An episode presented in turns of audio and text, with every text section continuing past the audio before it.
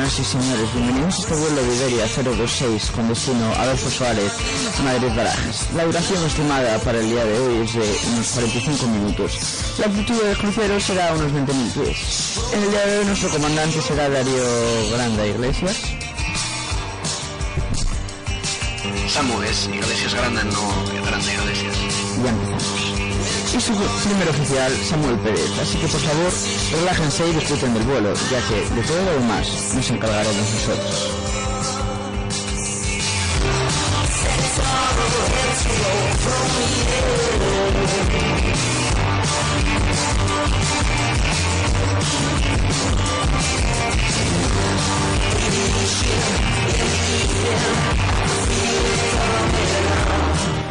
Pasaremos a escuchar Rich Love.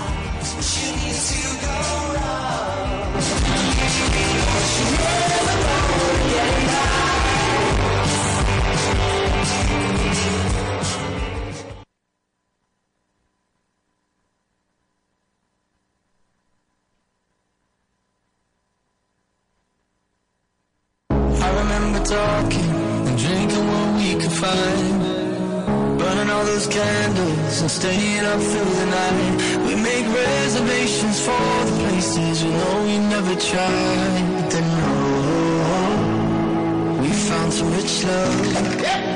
I remember feeling broke as a bottle of wine. I didn't move to the city to count my pennies of worship. The Hollywood sign. You say, hey man, nice to meet you? You should take everyone last time. And I know, cause I found some fake love. Wine. But drink with you all damn night. Not trying to trade don't find money, what we got, honey, just enough. We got some love. Just say, just say, Do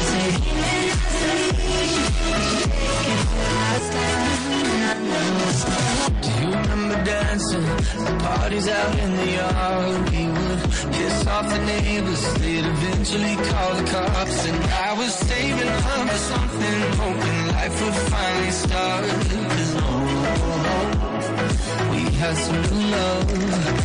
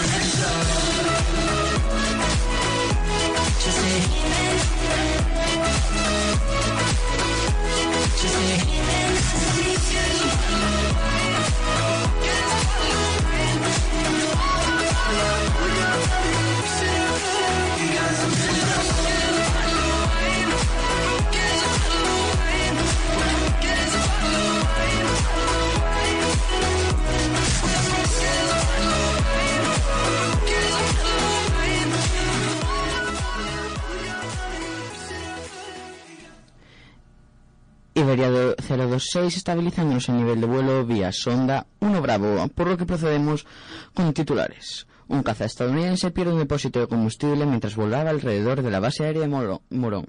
Un grupo de empresarios ultima un plan para construir un segundo aeropuerto en Madrid. El primer A380 de ANA sale de la cadena de montaje de Toulouse. Aeroméxico cerrará nueve rutas y retirará cinco aviones para 2019. Boeing, 2.650 nuevos cargueros en 20 años. Boeing entra en el negocio de los asientos de aviones. Volotea 20 millones de pasajeros en 7 años. Un caza estadounidense pierde un depósito de combustible mientras volaba alrededor de la base aérea de Morón. Un caza de combate estadounidense desplegado en la base aérea de Morón de la frontera Sevilla ha sufrido un incidente este martes al desprenderse unos de sus depósitos adicionales de combustible y caer el mismo en el entorno de este aeródromo castrense, cuyo uso comparte la Fuerza Aérea Española y la estadounidense. Un grupo de empresarios ultima un plan para construir un segundo aeropuerto en Madrid. El City Madrid Sur prepara una inversión de 148 millones de euros para ampliar el aeródromo de Casarrubios del Monte y que sirva de complemento al de Barajas. Varios empresarios agrupados en la compañía Air City Madrid Sur ultiman un proyecto para desarrollar un segundo aeropuerto comercial en Madrid. La instalación será una ampliación del aeródromo de Casarrubios del, del Monte, Toledo, a unos 30 kilómetros del suroeste de la capital, y estaría orientado a aerolíneas low cost. Los impulsores se encuentran en la fase avanzada de, tramitación administrativa en Madrid y Castilla y León, ya que este aeródromo estaría a caballo entre ambas, para una infraestructura que tras una inversión inicial de 148 millones de euros echaría a andar en 2023 y que prevé en 10 años operar 55.000 vuelos anuales con 7 millones de pasajeros. Dari, ¿qué opinas de esta noticia? Bueno, eh, bastante en contra de la opinión popular.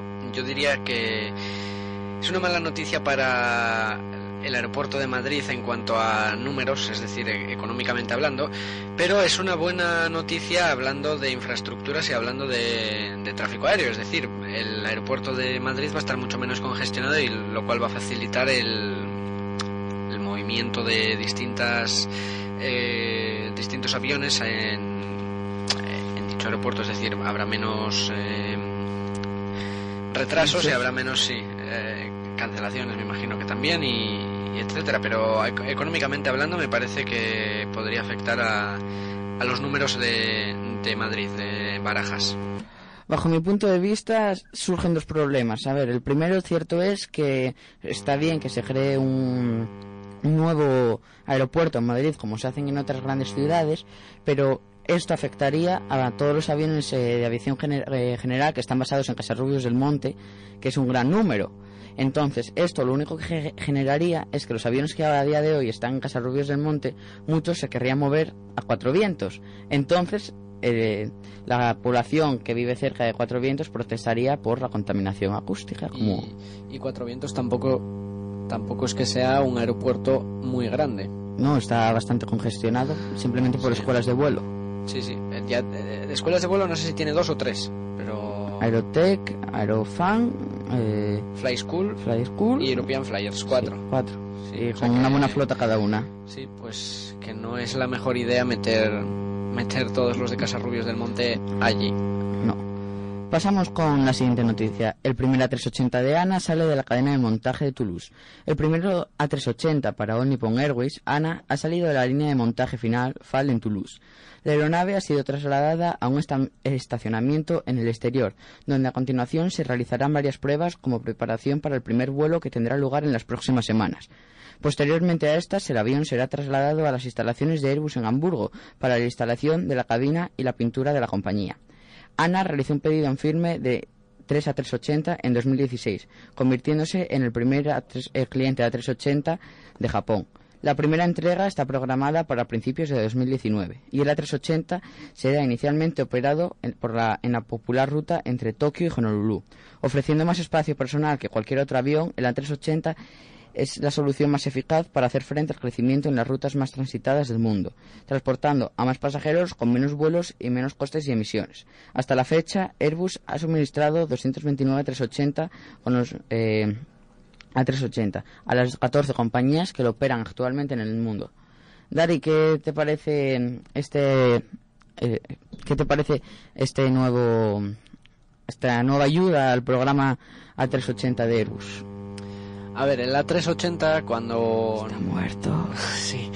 Eh, prácticamente. Eh, cuando nació, bueno, pues vale, tenía, parecía tener buen futuro, parecía que podía servir para algo, pero actualmente la verdad que entre lo de Emirates, Emirates que canceló el pedido por problemas con el vendedor de los motores y y todo eso bueno vale pues está bien que Ana o Nippon Airways pues haya comprado uno pero bueno que vale, o sea, sí, estará bien para la ruta que hagan porque me imagino que, estará muy congestionada. Sí, supongo que de Ana será la más eh, congestionada. Claro, entonces usarán el avión más grande que tengan para la ruta más, eh, es decir, la que... Más congestionada. Claro, para evitar tener que usar, eh, tener que hacer varios vuelos al día, haciendo, pudiendo hacer uno, te ahorras más dinero que teniendo que hacer cuatro al día.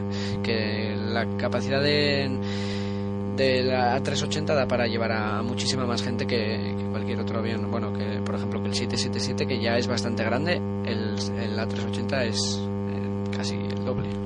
Yo creo que el principal problema del A380 es que sí, está muy bien, que es un avión muy grande, que puede llevar muchos pasajeros, mucha carga, muy bonito, dos plantas, pero mm, a la hora de la operatividad es muy complejo, porque por ejemplo en Madrid eh, cada vez que aterriza la 380 Emirates, pues tiene que ir siempre por unas determinadas calles de rodaje, utilizar un determinado stand, tiene que haber un personal. Y luego el impacto cuando esa, masa eh, toma pista debe ser bestial, por eso yo creo que la nueva idea de la 350-787 es, es más cómoda. Sí, la verdad es que sí, pero también hay que tener en cuenta que los el A380, o sea, sí, lo que tú decías que tiene que ser unas pistas de rodaje exclusivas, eso pasa en casi todos los aeropuertos, porque de hecho estos días he estado volando en Ibaba, por ejemplo, a Helsinki, me parece que tienen calles especiales solo para la 380 que otros aviones no pueden cruzar y viceversa, porque la 380 no puede entrar en todas las calles de rodaje de, de los del resto de aviones. No, porque no entra.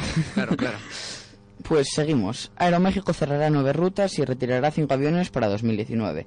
Aeroméxico anunció que debido al impacto por el precio de la turbosina y otras pérdidas retirará cinco aviones de su flota y suspenderá nueve rutas nacionales e internacionales durante el próximo año. En un comunicado, la aerolínea destacó que las rutas dejarán de atender eh, las rutas que dejarán de atender son desde Ciudad de México a Boston, Washington Dulles, Portland, desde Monterrey a Las Vegas, Tijuana, Mérida y Veracruz y así desde eh, Guadalajara a Cancún y San José, California. Eh, precisó que el, el, presidente de Aeroméxico precisó que el presente año ha sido uno de los más desafiantes para la industria aérea nacional en la última década, ya que en conjunto el sector ha perdido 1.600 millones de pesos a nivel operativo durante los primeros seis meses del año. Boeing, 2.650 nuevos cargueros en el año 2020. Boeing ha hecho públicas sus previsiones para el mercado de la carga aérea de los próximos 20 años, tiempo en que se estima se duplicará. Boeing estima en sus previsiones de mercado en 2.650 los nuevos aviones de carga que necesitará el mercado en los próximos 20 años para hacer frente al crecimiento de la carga aérea en ese periodo y que se calcula en un 4,2% anual. Estos 2.650 cargueros se dividen en 980 cargueros nuevos de tamaño medio y grande y 1.670 cargueros convertidos a partir de aviones de pasaje y en servicio. Boeing estima el valor de las entregas de cargueros nuevos en 280.000 millones de dólares. Con respecto a los cargueros convertidos en los, eh, en los, próximos 20 años, Boeing estima que serán 1.170 de fuselaje de un pasillo y 500 de fuselaje ancho. La mayor parte de la carga aérea se transporta en las bodegas de los aviones de pasaje. Con estas entregas y teniendo en cuenta los aviones que se retirarán, la flota de cargueros pasará de los 1.870 aviones actuales hasta 3.260. Eh, de esta, los aviones de fuselaje estrecho pasarán a representar del 37% al 39% de la flota mundial. Dari, tú, fiel seguidor de Boeing, ¿qué te parece? Bueno, pues el futuro de los aviones de carga pasa por Boeing, precisamente, porque Airbus no está haciendo precisamente aviones de carga. Y Boeing es una de las más grandes compañías de, aviones del mundo, no solo de América, obviamente, y por tanto que estén haciendo aviones de carga. Está, bien. Parezco, parezco Rajoy aquí sí. Vaso, vaso, plato, plato, avión, avión. Un avión de carga es un avión de carga. Un plato es un plato. Que, que sí que es cierto lo que eh, sobre que se va a a cambiar mucho la cabina de los aviones de pasajeros actualmente. Como dijimos en el programa anterior, por ejemplo, Europa con la nueva empresa que va a crear de cargo va a convertir mucho de los gran parte, perdón, de los 737 a aviones de carga, así que y bueno, lo que dices, Airbus está quedando atrás porque el último, bueno, no recuerdo un avión cercano de carga diseñado por eh, Airbus que no se fuese militar, que será 3 en la 400M. pues eh, efectivamente, pues obviamente el, el futuro de la aviación de carga pues pasa por, por Boeing sobre todo y alguna otra compañía más pequeña como no sé, se me ocurre Antonov, pero Antonov cada vez fabrica menos aviones y pocas compañías más de carga. Casa, pero son militares. Bueno, pueden ser eh, empleados, pero bueno, sí, casa casa y Boeing sobre todo. ¿eh? Últimamente como el 747 se está dejando de usar para aviación civil de vuelo de pasajeros, pues, eh, pero pues. sí. Pero se están usando más para, o sea, carga, muchos de los que se dejan de usar para pasajeros se reacondicionan para, ah, para, carga. Que bueno, eso está bien. Siempre darle un segundo, una segunda vida a las cosas, pues mejor que, que simplemente llevarlo al, al desguace. Sí. Además es una verdadera pena ver aviones como el 747 en los desguaces. Próxima noticia. Boeing entra en el negocio de los asientos de aviones. Boeing logra luz verde de las autoridades de competencia para su nueva empresa conjunta con Adient para asientos de aviones. Adient Aerospace, la empresa formada por Boeing y Adient para la fabricación de asientos de aviones, ha recibido el visto bueno de las autoridades y ya está desarrollando una nueva familia propia de asientos de business para largo radio.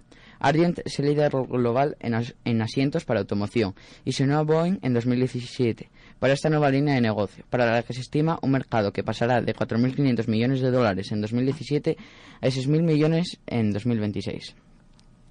A ver, cierto es que hay una gran polémica eh, respecto a los asientos de los aviones, ya que muchas aerolíneas, como puede ser Ryanair, optan porque los los nuevos eh, modelos de asientos que se empiecen a usar sean verticales, es decir, tú tengas una pequeña zona para sentarte, pero que prácticamente estés vertical, ya que según ellos, para vuelos de duración, si no me equivoco, corrígeme Dari, creo que es entre hora y media o dos horas. Eh, ¿Qué cosa, perdona? Que lo que quiere implementar Ryanair en su cabina, que los asientos en vez de ser como los tradicionales a día de hoy, sean los amarillos eh, que tienen una pequeña parte para para sentarse.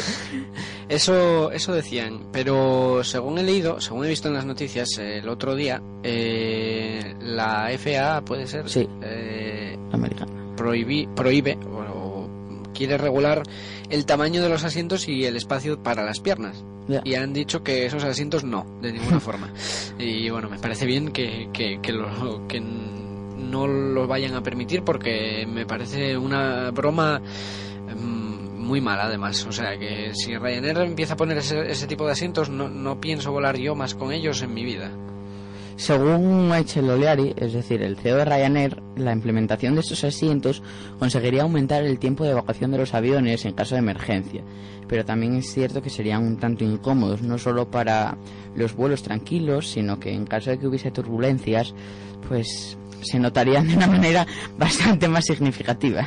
Saldría la gente volando hasta el techo, vamos. Volotea, 20 millones de pasajeros en 7 años. Laurent Lanú, que volaba de Burdeos a Palma de Mallorca, ha sido el pasajero 20 millones de Volotea en sus 7 años de operación. La celebración en esta, en esta ocasión no ocurrió a pie de avión, sino en la ópera de Burdeos, donde recibió su regalo, un año de vuelos gratis a todos los destinos de la red de Volotea ofrecidos desde Burdeos. Estamos orgullosos de haber alcanzado 20 millones de pasajeros transportados, un reto que muchas aerolíneas no consiguen eh, alcanzar y que representa el mayor crecimiento entre las aerolíneas europeas independientes creadas en la última década. Carlos Muñoz, consejero delegado de Volotea. De estos 20 millones de pasajeros transportados, 3 millones y medio han volado con Volotea entre los meses de junio y septiembre de este año, periodo en el que los aviones de Volotea han tenido una ocupación media del 95%. Volotea operará 293 rutas entre 78 ciudades de 13 países. En España opera en 16 aeropuertos con más de 5.000 operaciones de junio a septiembre de 2018, con un crecimiento del 30% en el número de pasajeros transportados frente al mismo periodo de 2017. Dari. ¿Qué te parece? Volotea 20 millones de pasajeros en 7 años. Bueno, pues bien. Cuanto más crezcan las compañías así de low cost, mejor, porque al final acaban ofertando vuelos mm, incluso más baratos, si, si, si es eh, posible. Porque en muchos casos ya eh, casi, casi lo venden a, precio de coste. Obviamente no, pero poco más y, sí. La aerolínea del mantel mediterráneo. Sí, que no sé dónde tiene la base fiscal, pero pero bueno, que opera mucho aquí en España. No, bueno, casi todos los aviones son o matrícula irlandesa, Eco Indy, o matrícula española, Eco Charlie. Sí, sí. Y bueno, yo me enteré hoy, que no lo sabía, que, volaban a, Atenas, o sea, a Grecia. sí, en, en Santorini sé que operan porque, bueno, estuve hace unos años y eh, además operan eh, con bastante regularidad. Y bueno, bajo mi punto de vista, 20 millones de pasajeros en 7 años operando 717, pues es una cifra bastante importante. Pues sí, 717 y A319, que no se te olvide. bueno, pues hasta aquí habrían llegado las noticias de aviación, por lo que ahora pasaremos pasaremos los mandos al comandante para que pase a las noticias de actualidad. Antes de las noticias vamos a poner un poco de música porque las noticias empiezan siempre a y media.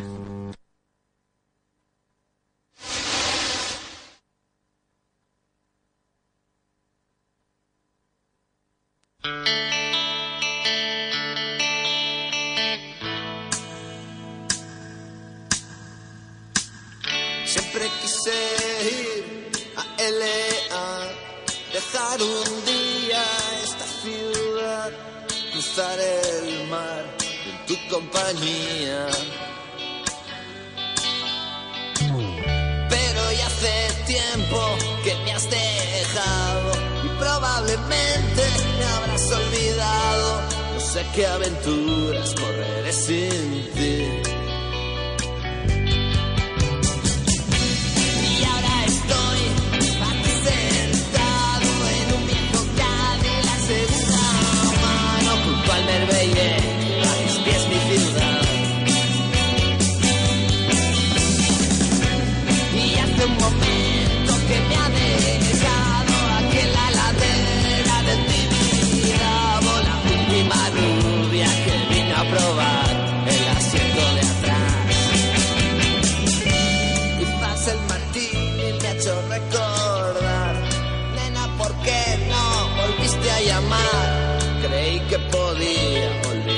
Sin más. Y aún a ratos ya ves.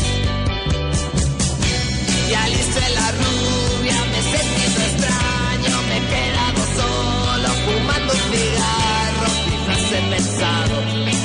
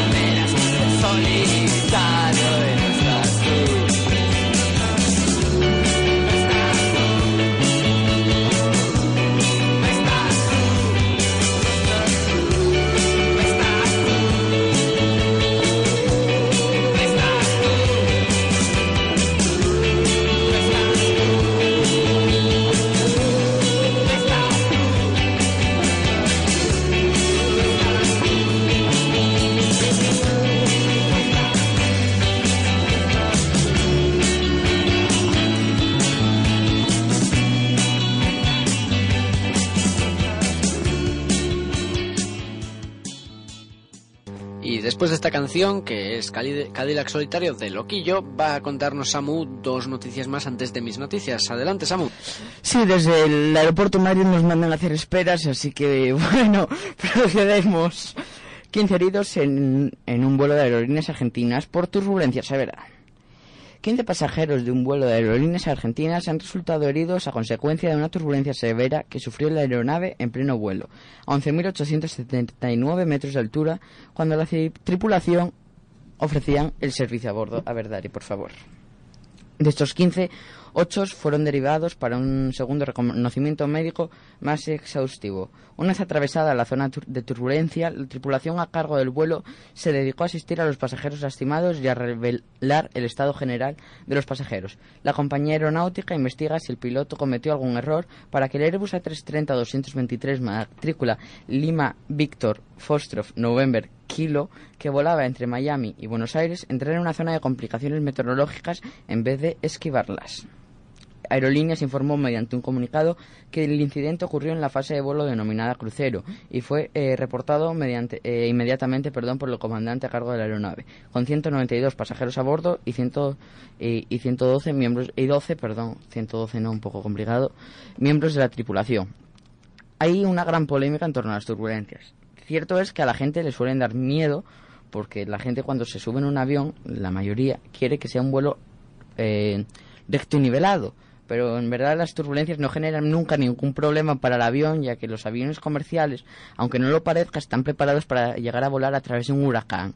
No es recomendable, pero bueno, en situaciones extremas sí que podrían, así que no, es, no, es, no tienen nada malo. Y me gustaría añadir también que en casos de turbulencias extremas pueden llegar a sufrir eh, cambios de nivel de hasta, no sé si 700 pies por eh, segundo. sí, sí, sí, son, son caídas cuando siempre la gente que viaja bastante siempre tiene la típica historia de yo voy volando a cualquier otro lugar eh, lejos en el Atlántico, eh, atravesamos de repente una zona y empezó a caer el avión mucho por las llamadas zonas bolsas de aire caliente, que eso hace que bajes 700 metros así en, en cero coma, que bueno, asustan, pero que nunca llegan a pasar nada porque los aviones en, en crucero van a una gran altitud, así que bueno, son incómodas, pero bueno, es algo que hay que asumir por hacer en una hora lo que harías en seis en coche. Sí, sí, y en este vuelo en concreto, pues yo creo que pudo haber sido eh, que el piloto pues se despistó y cruzó la tormenta o lo que fuera. O que eh, creía que un A330, que es un avión bastante grande, no le iba a afectar. Y que por otra parte eh, los pasajeros no llevaban el, probablemente el cinturón de seguridad. Porque 15 pasajeros de un vuelo de un A330 que no sé exactamente las plazas que tiene, pero...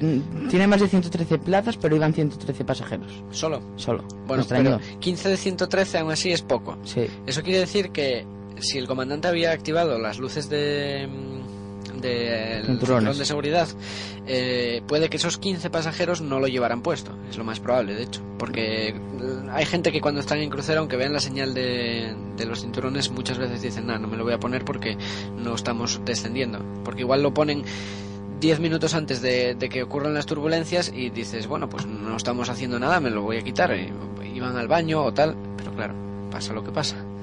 No, bueno, y que también pudo ser que el comandante no viese la zona meteorológica o que fuese de repente eso, una bolsa de aire caliente.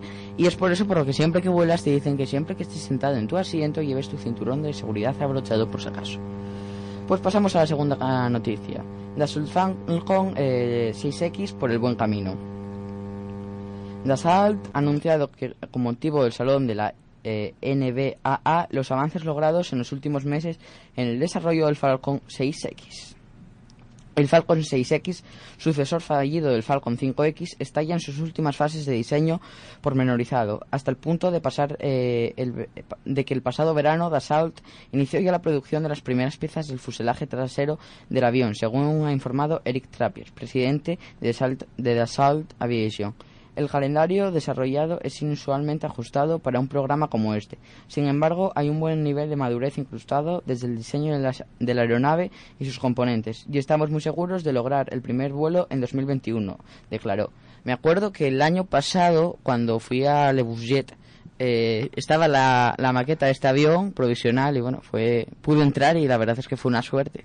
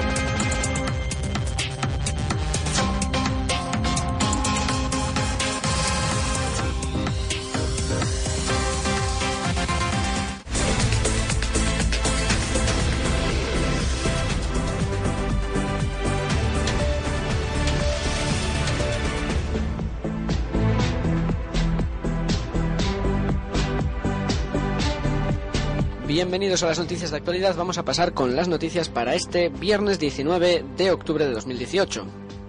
Como titulares, el Supremo deja en el aire quién pagará los impuestos sobre las hipotecas. De cualquier tipo de animal. Perdón. Que nos sale aquí el, el vídeo en directo de los premios Princesa.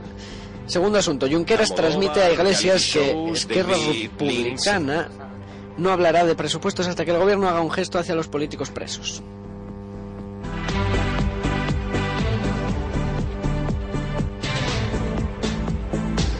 Bruselas pide aclaraciones a España y avisa de que el ajuste presupuestario puede quedarse corto.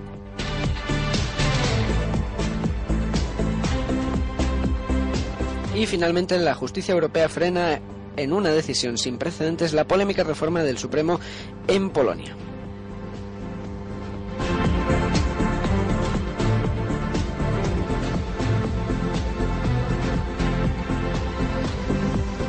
Bien, pues vamos con el primer asunto. El Supremo deja en el aire el efecto de la sentencia sobre los impuestos de las hipotecas. No ha durado ni 24 horas. El Tribunal Supremo se va a replantear la decisión de ayer mismo que establecía que sea el banco el que pague el gasto de firma de la hipoteca, que ha provocado fuertes caídas en bolsa a la banca. En una insolita reacción, Luis María Díez Picazo, presidente de la Sala de lo Contencioso Administrativo, la que dictó la decisión de ayer jueves, ha optado por frenar los recursos pendientes sobre esta misma cuestión que ya tenían fecha de revisión. Así se evitará que se aplique la nueva jurisprudencia. Vamos con el segundo. Junqueras rechaza negociar los presupuestos si no hay un gesto de la Fiscalía hacia los presos.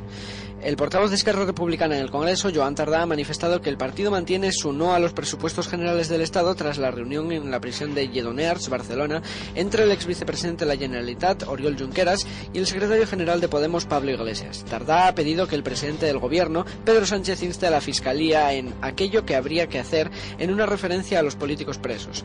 No hemos hablado de presupuestos, ha dicho Tardá, como portavoz de Junqueras. La llave para abrir la puerta y entrar en una habitación todos a negociar los presupuestos la tiene el gobierno, ha añadido. Bruselas pide más información a España y dice que el recorte del déficit puede ser inferior a lo requerido. Bruselas ha remitido esta tarde una carta a España requiriéndole más información sobre las cuentas de 2019 al considerar que la información que le requería es insuficiente para hacer un retrato completo de las medidas planeadas.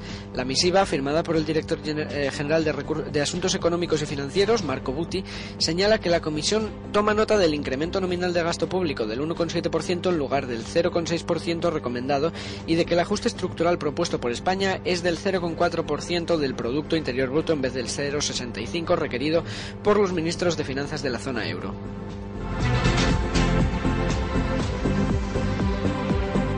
Como último asunto del día, la justicia europea frena la polémica reforma del Supremo en Polonia. El Tribunal de la Unión Europea, en una decisión sin precedentes, toma medidas cautelares para paralizar la jubilación de decenas de magistrados. En una decisión histórica y de consecuencias políticas e institucionales incalculables, el Tribunal de Justicia Europeo ha paralizado este viernes la reforma del Tribunal Supremo en Polonia por primera vez, eh, perdón, en Polonia. Por primera vez la justicia europea, a petición de la Comisión Europea, bloquea de manera provisional en un país de la Unión Europea una reforma de tanto calado constitucional y judicial como el diseño de una Corte Suprema.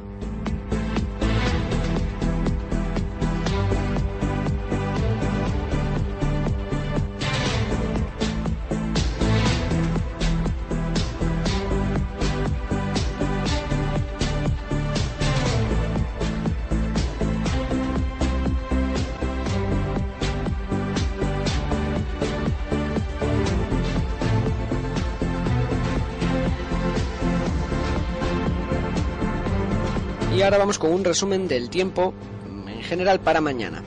Chubascos y tormentas localmente fuertes y persistentes en áreas del litoral de Levante e incluso muy fuertes en el litoral mediterráneo andaluz y Murcia, pudiendo ir acompañados de rachas de viento fuerte. Tampoco se descartan chubascos fuertes en Extremadura.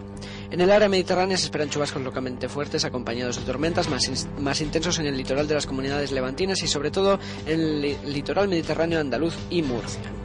Estas zonas, eh, zonas donde, se, donde están persistentes y sin descartar, descartar que alcancen puntualmente intensidad muy fuerte. No se descarta también en Extremadura. Con menor probabilidad y de forma ocasional y dispersa también se pueden producir chubascos en el resto de la península, preferentemente en zonas de montaña y en Baleares. Por el contrario, en el noroeste peninsular hay pocas posibilidades de que se produzcan precipitaciones. En Canarias existe probabilidad de lluvia mayormente en las islas montañosas. Temperaturas en aumento generalizado en gran parte de la península, más acusado en la zona centro, en Baleares, se espera un ligero aumento y en Canarias no se esperan cambios significativos. Y con esto acabamos todas las noticias de actualidad y el tiempo para mañana.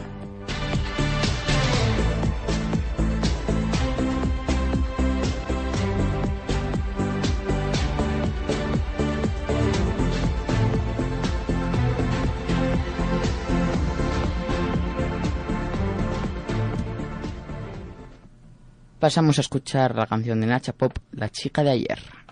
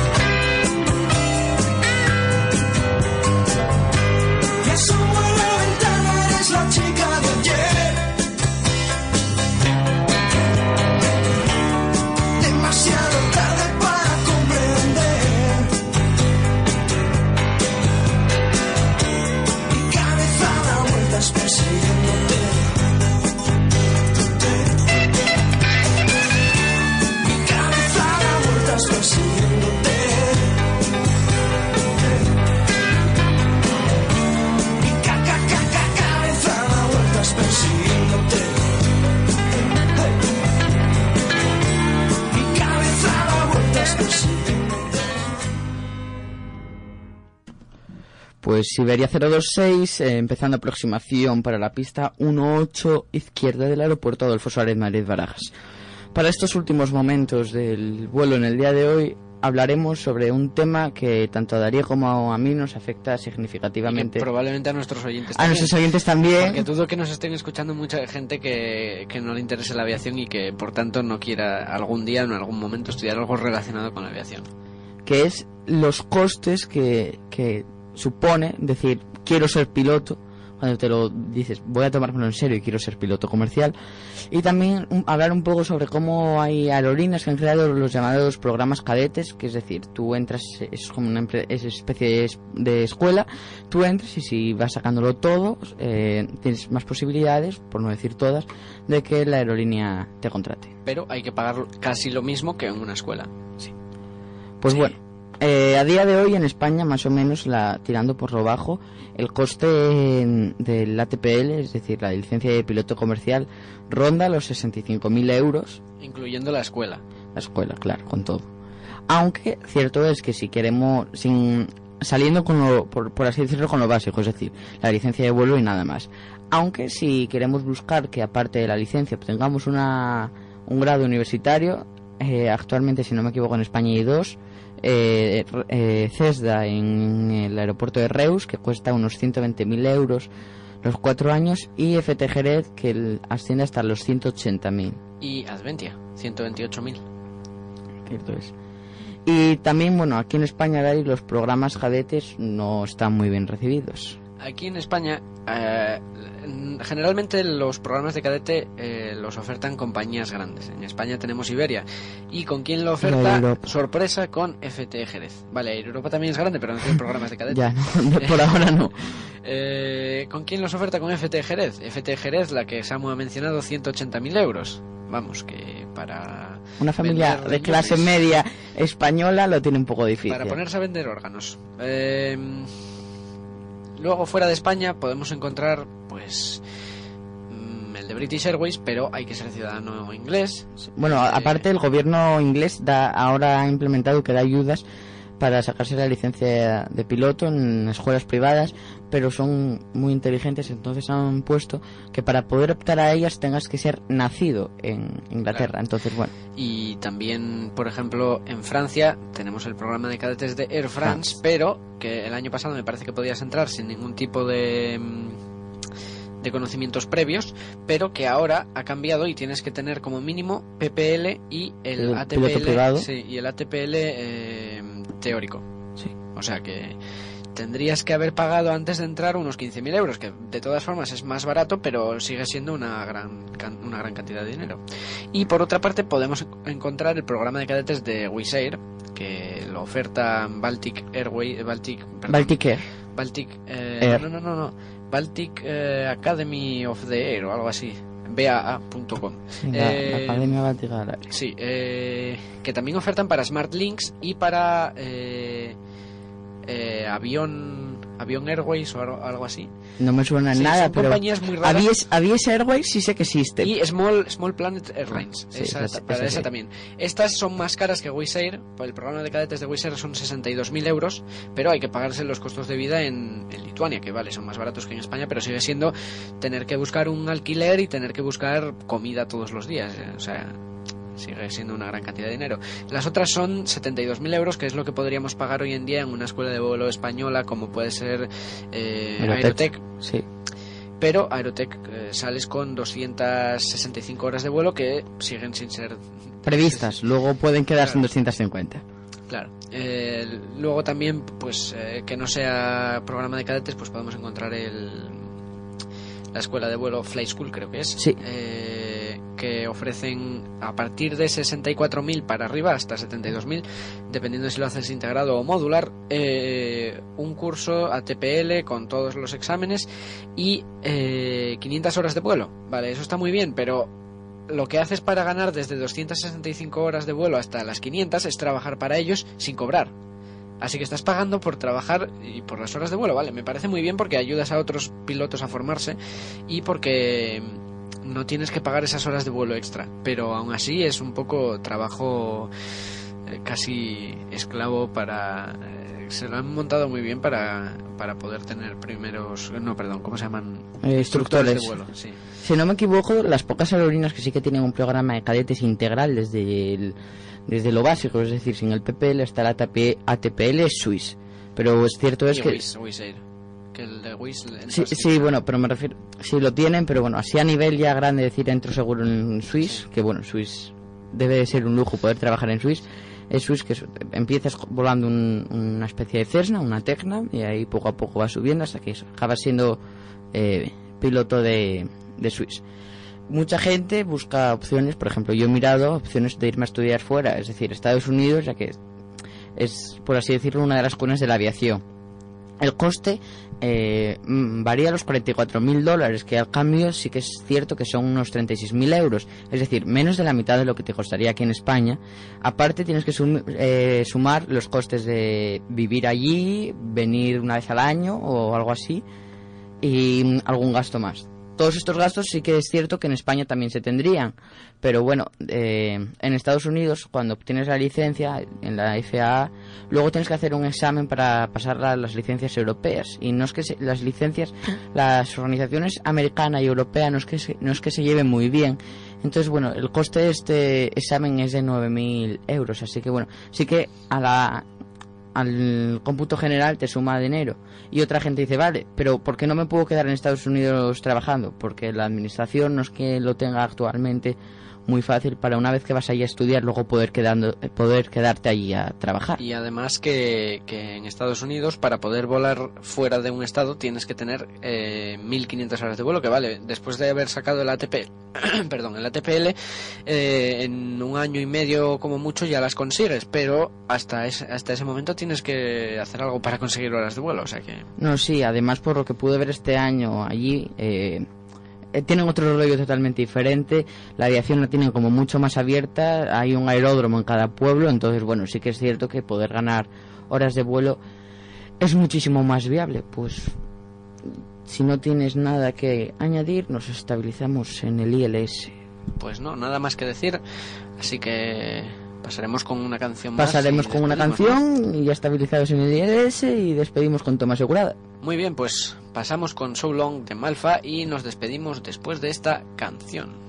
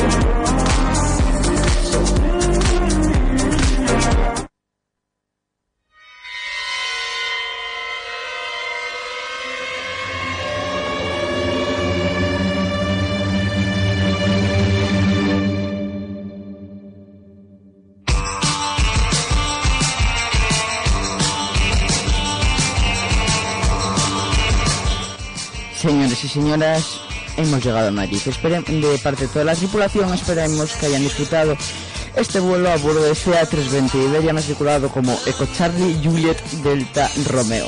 La temperatura actualmente en Madrid es de 16 grados y una humedad del 82%. Así que bueno, despedimos a nuestro comandante. Hasta luego a todos. Y despedimos a todo el pasaje. Hasta luego y nos vemos la próxima semana. Got see you honey.